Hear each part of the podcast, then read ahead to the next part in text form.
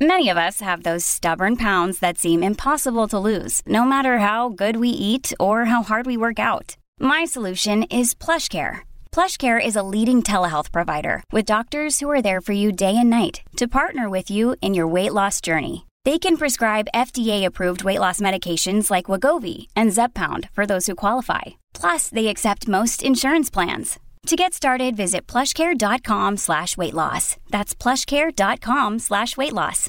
Cierta vez se relató en este programa un caso que rebasa el término insólito para inscribirse en lo totalmente inverosímil. Ocurrió en Huelva, España, a mediados de 1990, cuando un grupo de cirujanos atendía a Enrique Espinosa, inspector de policía, gravemente herido durante una balacera.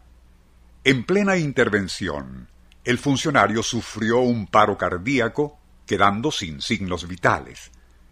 Mientras los médicos aplicaban recursos de emergencia a quien ya daban por muerto, una de las enfermeras en el quirófano creyó observar un tenue halo azul pálido que parecía haberse formado como a un metro por sobre la cabeza del cadáver.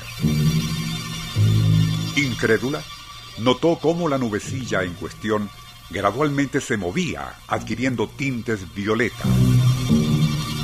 Luego, y ya ante la vista de todos, de ella se desprendió un filamento hacia la boca del difunto, cuya máscara de oxígeno ya había sido removida.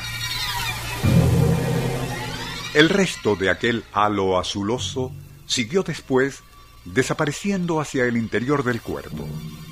Justo entonces, los monitores comenzaron a registrar leves signos de vida. Unión Radio presenta Nuestro Insólito Universo.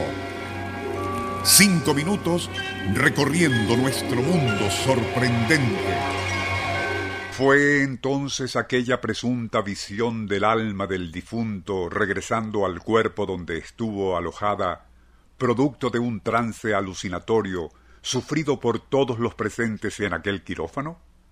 Probablemente sí, pero, y según nos lo comentó el profesional que nos contó lo de aquella imaginaria nubecilla azul en el quirófano, esos retornos a la vida después de una muerte clínica son más frecuentes de lo que se supone. A mediados del siglo XVI, Andreas Vesalio, el más famoso patólogo de todos los tiempos, ya se disponía a practicar la autopsia al cadáver de un noble español recién fallecido, cuando éste mostró señales vitales.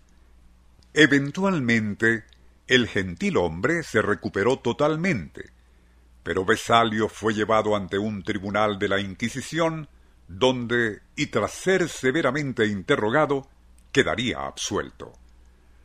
Curiosamente, y transcurrido algún tiempo, aquel mismo gran inquisidor que había juzgado a Vesalio sufrió un colapso y habiendo sido declarado muerto, créase o no, él también recuperó el conocimiento cuando ya se encontraba en la mesa de otro patólogo.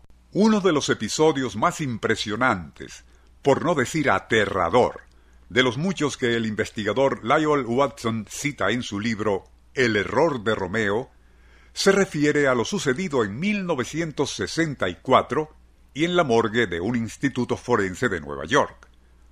Justo cuando un patólogo de guardia practicaba la primera incisión a un cadáver, aquel presunto muerto se incorporó y estirando la mano atrapó por el cuello al cirujano.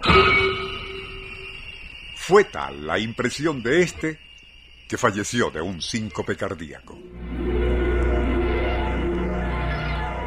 Unión Radio presentó Nuestro insólito universo.